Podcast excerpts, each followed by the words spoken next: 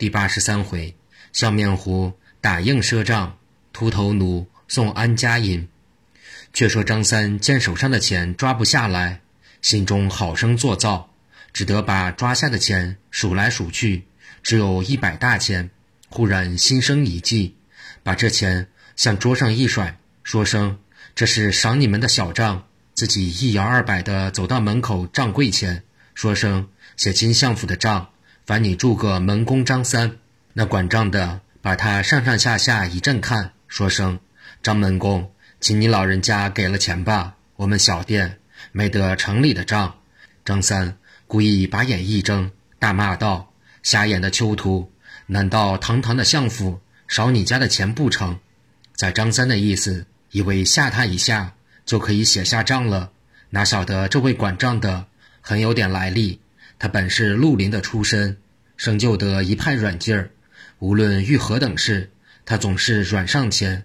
等到他发作起来，大约是死多活少，所以人待他起了个外号，叫做笑面虎杨奎。他是杨家将的旁族，并且粗通书算，善使一柄八角响锤，还有三支毒镖，百发百中。江湖上叶闲的功夫推为第一，年才二十一岁。若论他的形容，生得眉清目秀，整个是白面书生。十六岁上父母双亡，便做独行的买卖，专与贪官污吏、旁门左道为难。只因去年秋间，在西湖边路遇刘香庙，给了他一毒镖，解下了深仇大怨。这盘如意馆是他家娘舅开的，所以来到此处，待他管管账，暂避风头。今日张三遇了他。要说是韩相府、李相府，哪怕就说张钦差路过的家人，这片账倒还可以欠得去。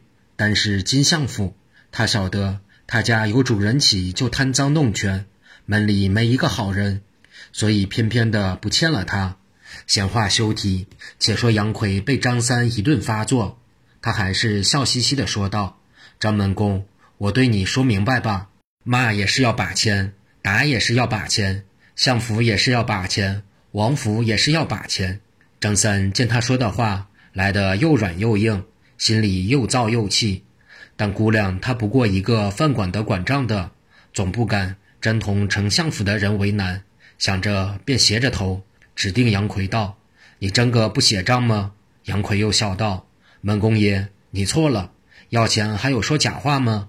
张三怒骂道：“王八蛋，既不写账。”你跟咱老子去拿钱，说得慢来得快，伸过手去一把就来抓杨奎，说道：“跟咱老子到相府里去。”杨奎到这地步，实在忍不住了，请他手来相近，就用两个指头轻轻地粘着他一只手，身子一近，站上柜台，把他提在空中，小鸡的一般，一撅一撅的。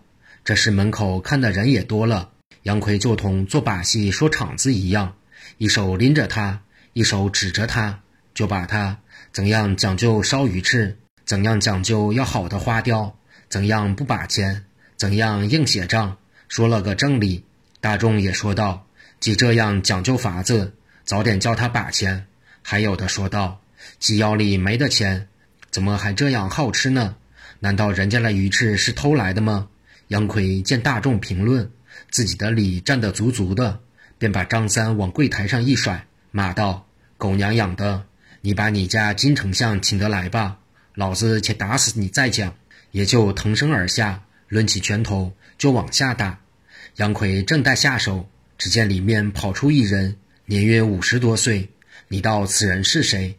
就是杨奎的娘舅。忙叫道：“且慢打，待我来问他。”便轻轻走到张三面前，说道：“朋友。”你究竟把钱不把钱？如钱不够，就少的也无妨。要是指定写账，那我就不问了。却说张三先前看见杨奎和气生财的样子，以为是个软门，岂知被他站在柜上拎了多时，也就晓得他的厉害了。听得来人这话法，只得见风挂帆，说道：“在下身边实在一文俱无。”那人道：“你一文俱无，怎么又这么讲究吃呢？”张三便立起身来，垂泪说道：“非是在下好吃，是因吃的这祭奠和尚的亏。那人听了，诧异道：“真又奇了，祭奠僧是位圣僧，怎么亏你吃呢？”张三道：“此话甚长，我实对你老人家说吧。在下本不是金城相府的，是平望张钦差行员的家人，因水灾公事，同济公和尚到金相府来送奏本。今日公事已毕，又同着回平望行远。他叫我把路费五十多两银子收在他身边。他说他神通广大，免得被人抢劫。在下信以为实。不料走到城中。”他忽然说道：“你先走吧，都城外如意馆烧鱼翅最好，比狗肉好吃的多呢。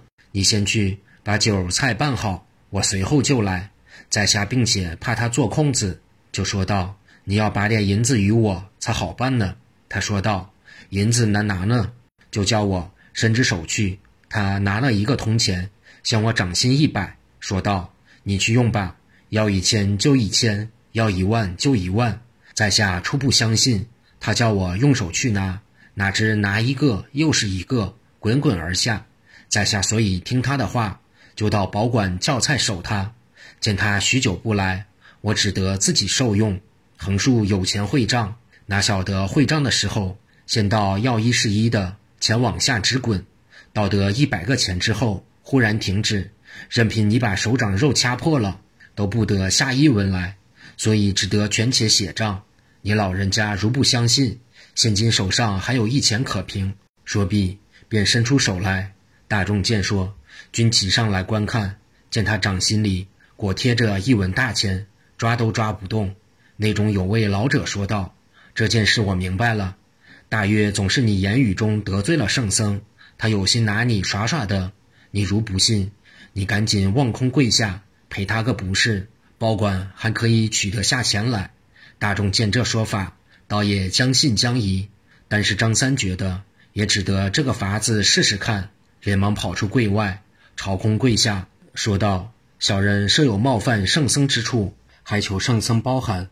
可怜小人今日也被人骂过了，也被人打过了，就有冒犯之处，求圣僧开一点恩吧。”说毕，望空叩了四个响头。看的人这一派笑声，如同潮水一般。可又作怪，自他倒住之后，爬起来用手抓钱，直接一抓几个，满地直滚。不到一刻，面前堆了一堆。杨奎生就以及好耍的人接来帮他数，数到末了，恰恰七千八百文，一个不多，一个不少。再要去抓，又抓不动了。看的人莫不惊异，一哄而散。张三含羞带愧地出了馆门，忙赶上苏州班船，直向平望赶路。沿途却喜船前饮食，皆从手上抓下。但是到了数目，要想多一个，是万万不能的。这日已到镇江，这张三的家眷却住在镇江荷花池，因顺便家去望望，还想顺便跑到家中，把手上的钱连夜的抓点下来，留着用用。哪知到了门口。刚用这只右手敲门，忽听叮当一声，手上落下一个钱来。再朝手上一看，那手上只剩了一个黑墨圈儿。家中听人敲门，连忙开门，见张三回来，一个个欢天喜地的。但是张三垂头丧气，心里想到：如其温和尚不把我的银子弄去用掉，今日回来何等高兴！